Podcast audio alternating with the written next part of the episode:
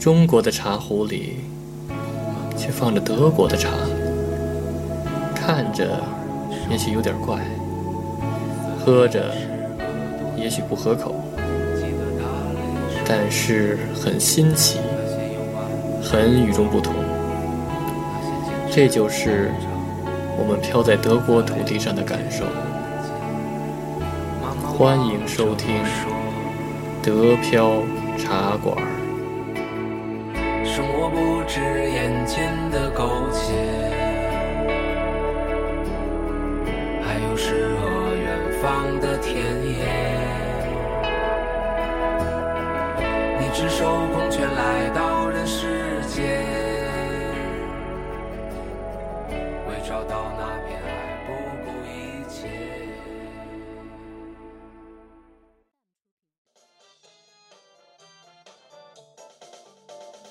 欢迎大家收听新的一期德票茶馆，我是黄老板。我是老李，然后还有就是那种感官上的和精神上的愉悦，就像那就是玩了，对吧？啊，主要是美女，美美女是一方面，美景对美景美女美景美食，对吧？对就跟那个乾隆下江南似的。关键是美景里面的美女，然后美女还是美女还是个美食，但是我但我对，但是我感觉这次游学还是那种美食和美景会比较好，比较多一点，然后美女都比较少。呃，美食是满足呃果腹之欲，美景是满足眼睛之欲，而美女是满足想象之欲。对对对，然后然后就是对，然后反正就是那个不能光不能光学嘛，然后也得玩儿，对吧？然后晚对上也是去了一些好吃的东西，好吃的，其实你觉得那个意大利，你觉得是德国食物好吃吗？不好吃，对吧？对对，然后呢，然后之前你说你也去了米兰，然后你觉得那米兰的食物怎么样？披萨饼很好吃啊。是吧？嗯，对吧我？然后还有那个那常说的一个是披萨饼，然后对还有一个是那个 pasta，对吧？对，怕意大利意面，大利面，还有他那个那那肉丸子，这对对对都都不太经典的东西。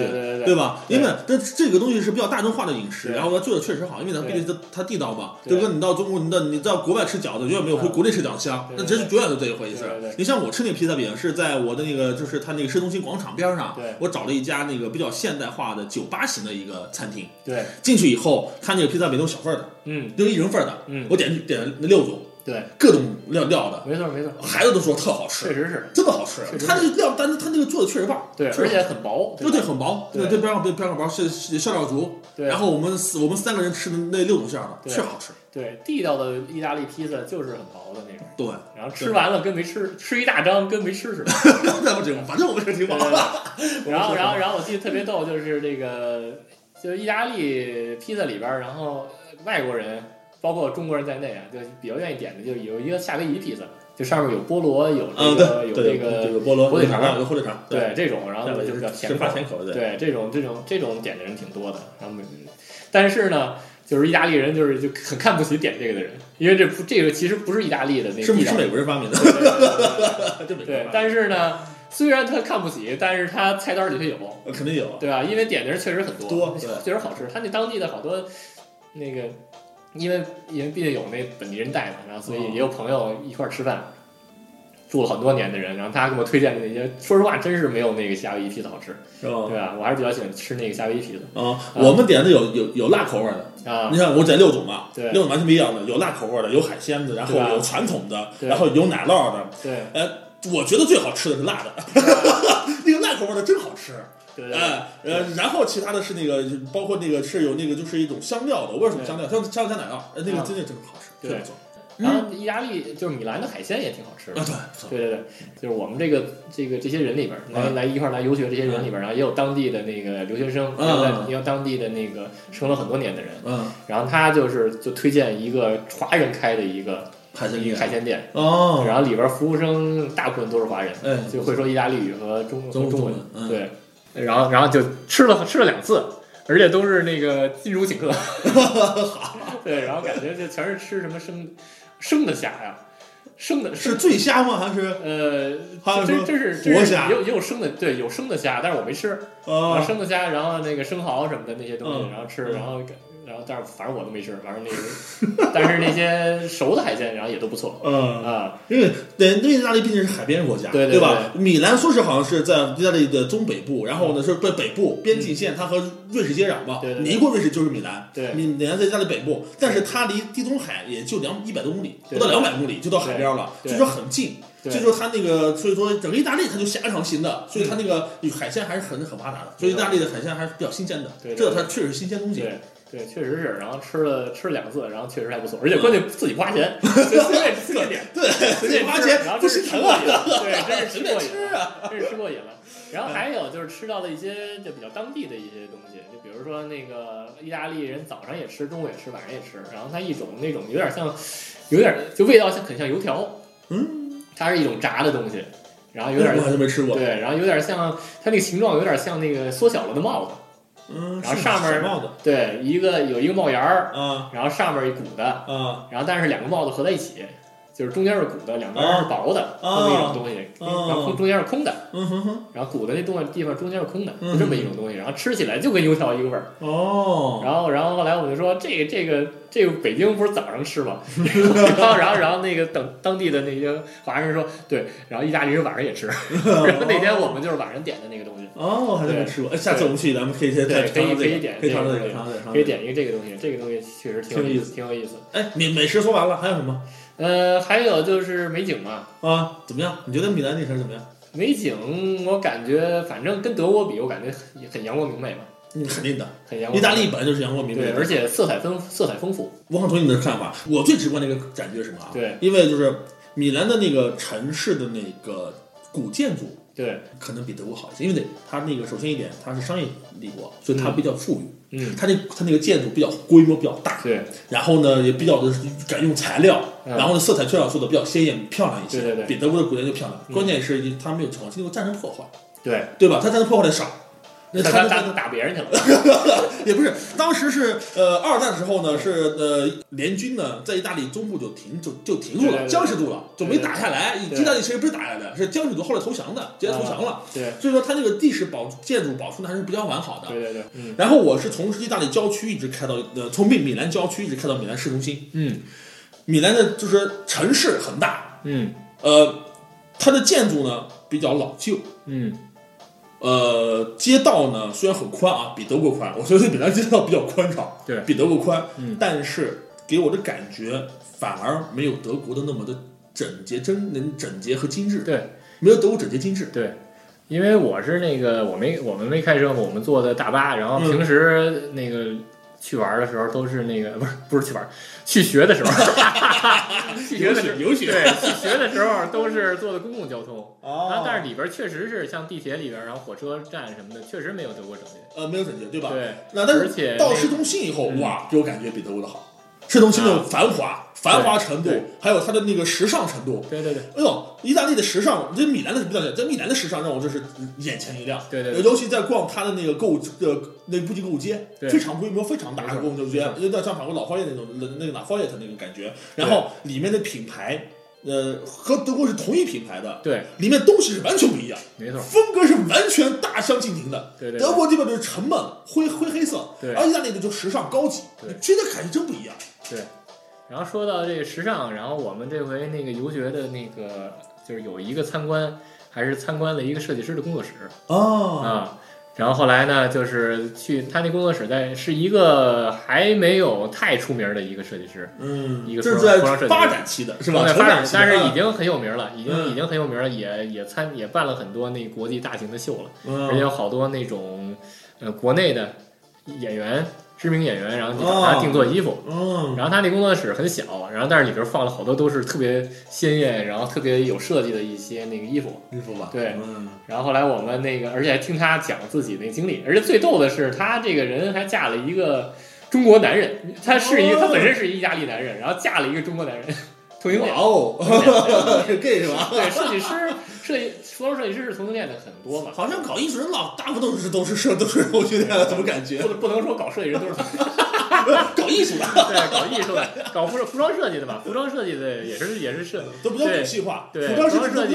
对服装设计师都是里边当里边 gay 也挺多的，而且他找了一个中国的那个男男中国的一个丈夫，而且刚办完婚礼，呵，啊然后他在中国办的，对，然后那她老公也是一个那个也是一在意大利生活很多年的一个华人，真的中国然后办的，好像也是一个也是一个模特儿，对，好像是模给他当模特儿的时候认识。哦，也是一个公众人物，公众人物，然后他 Instagram 上是那个粉丝也挺多的。呵，对我有时候甚至怀疑那个人会不会说中文，因为他他的所有的那个 pose 的那个东西全都是意大利语。对对对，然后出来以后就感觉那个，哎呀，这个人其实挺设计的挺多的，然后而且经历也很那个也很坎坷，然后最后就是很励志。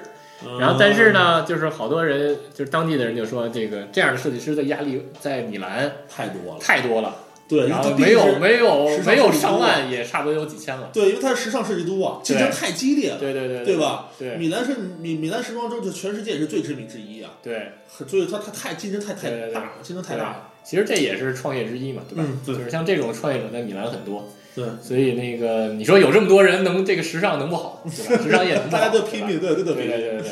但是也也是因为有需求嘛，对吧？对，确实是啊有需求没有，因为德国人没有这个需求，德国人就真的没有这个需求。对啊，他就对颜色没有感觉，对没感觉。对颜色没有，就想实用的东西，便宜的东西，对，它物美价廉的东西。德国过关键讲讲实用，而且他那个选择音域跟那个跟环境有关系，就像德国现在的天气，从十月份到四月份，天天都阴灰色，天都阴灰色的，对对对，所以人穿的也是阴灰色。比较比较理性嘛，对 比较冷漠，对哎，确实是，比较冷漠，所不像大理人那么热情哈。对，呃，热情穿了不大婚穿了那个鲜鲜艳的东西，在那个没有光照，它也写写不出来，对吧？对吧？为了呈现的对对对确，实是。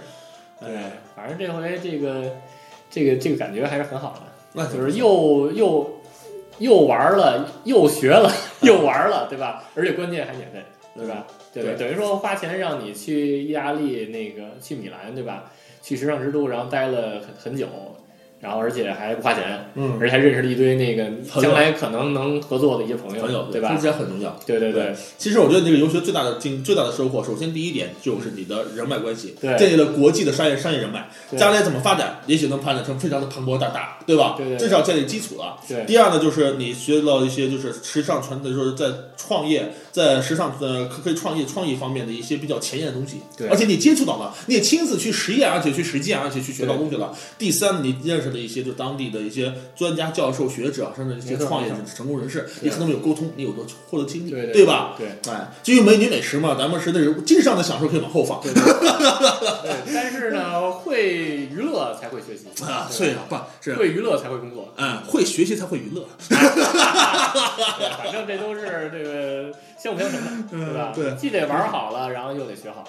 对对对对吧嗯，你是在时间长，因为我是去意大利，我是米兰，我是经过，我途经的，嗯所以就待了一天，很很快就走了，所以说不像没有你这么深刻，嗯，对吧？我对我而言，可能我就是对是它那里面的时尚的有的感觉，它那古建筑啊，还有人的情况有感觉。对对对，那也是，我是简直我是点了一下，对。然后我还看，我还当时还尝到了当时最有名的，他们那个叫是一个蛋糕店，啊，是一一个意大利著名的、世界知名的蛋糕师做蛋糕店，他哦专门自己开的品牌专卖店，啊，卖买买他的点心的人排长队，是吧都？排门外。对，啊，然后我们慕名去买了一盒，好好那好看，对，吃起来行，但是做的很精致、很漂亮，它跟艺术品似的真的跟跟艺术品似的，但是很贵很贵，是吧超级贵，是吧对？然后那个你说这个，然后突然想起来了，那个之之前在那边的时候，然后我们还去了一个，就是在那个市中心，嗯就是购物购物一条街的那个那块儿，嗯。然后就是有一个那个 Prada 的一个咖啡馆，哟，，Prada 咖啡馆，哇，那可是时尚的那个汇汇聚地了。嗯，然后它里边儿反正那个咖啡也不咖啡也不贵，啊然后五块钱就能拿就能喝一杯，然后五欧元就能喝一杯，够贵的，比比星巴克贵。是吧？星巴克也得四块多呢，星巴克也得四块多呢。你看你喝什么了？对，然后它那个周围壁纸，然后就跟那个那个 Prada 的那个什么似的，就跟那个 Prada 的那个花纹似的。啊，经典那个然后里设边的对，然后后里边的那个服务员都跟模特似的，呵，穿的衣服，然后美女对，穿的那衣服的人呃不男的啊，哦，啊，女的都没有女的，好像全是男的。不会都是 gay 吧？呃，不知道。然后那个，然后穿的那衣服的那个颜色，然后也挺也挺那个也挺雅致的，嗯，然后在那儿，然后体验了一把，而且桌子椅子，然后感觉都都像是那个 Prada 的那个周边产品。嗯，呵，对，然后如果有可能的话，大家可以去体验一把。对，然后还可以体验一把这个。嗯，行，嗯，挺好。行。那那的，对，那我觉得，对我其实我觉得，就比如说留学这种东西，嗯，其实应该多多多组织，多组织。如果将来有可能的话，咱们其实也可以那个比如说那个参观什么保时捷保时捷工厂，然后宝马博物馆、奔驰博物馆，然后或者是之类的，然后然后也在这边做一个 workshop，可以可以以创意为主题或者什么呀，对吧？就带一帮人来，然后不能光因为德国其实可看的东西很少，你在德国其实就还就是做那留学比较好。其实我就像我们今天我们开头我们一开始说的，就是人们现在随着我们国家国力的提升，老百姓生活水平的改善，对。越来越有钱了，那么我们出国的目的就要丰富多样化了。对对对，不为了说开眼界，我出去看看外面什么样子，不是了，对对我得有目的性，对吧？我是为了增加自己的阅历呢，还是增加自己的学识，还是提高自己的呃技巧，还是说我要把我的能力展现给全世界，对吧？其实就像你来游学，我他把全世界的有创意意意愿的，嗯或者已经创意的、已经有创业的人的人才，呃，聚集在一起，然后我在意大利搞这么一个游学，其实更多的目的是为了把自己的能力展现给全世界。对对吧？我了解的世界，我就知道怎么去做，我能抓住你的脉络，我就知道你的的方法，然后我能够做得更好。嗯其实这样的，就像那，我觉得你这个创意很好，就是说我们也可以组织这样的活动，为什么呢？我们是更好的把我们的中国的文化，或者说传传传到给世界，或者是让中国人能更好的去融入世界，对吧？对我们要我我们又不能光钻自己的圈子里，对如果只在自己圈子里的话，你没有发展的，对，对吧？对。必须得多融合、多看、多学，多整合，对吧？多整合，去芜从今，对不对？这样的话，我们才能不停的有新兴的生命力，更好的往前往前冲，对不对？对。所以我们可以再从这个角度，我们做方面这样的这样的事情，因为现在的现代人，尤其咱们国人的需求已经慢慢扩大化了，对。不再满足于就说我就是来看观光来了，对，人们对观光其实已经降低一个档次了，嗯。对吧？对，哎对。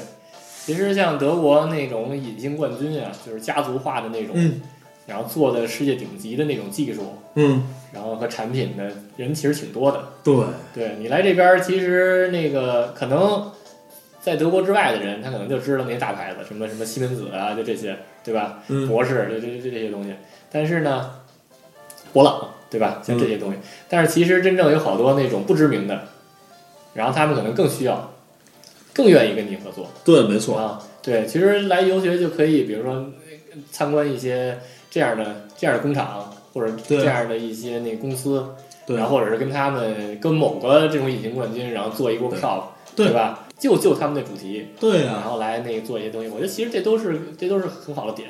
然后包，括那个德国，对啊德国是设计起源的地方，对，没错，对吧？所以那个德国的那个设计教育也是绝对是没问题的。对啊，所以这就是跟某个那个设计大学，对吧？对啊，可以搞出职业教教育的话，和国内相去，我们是可以对，做一个短期培训之类的，对啊都其实都是非常好的都是。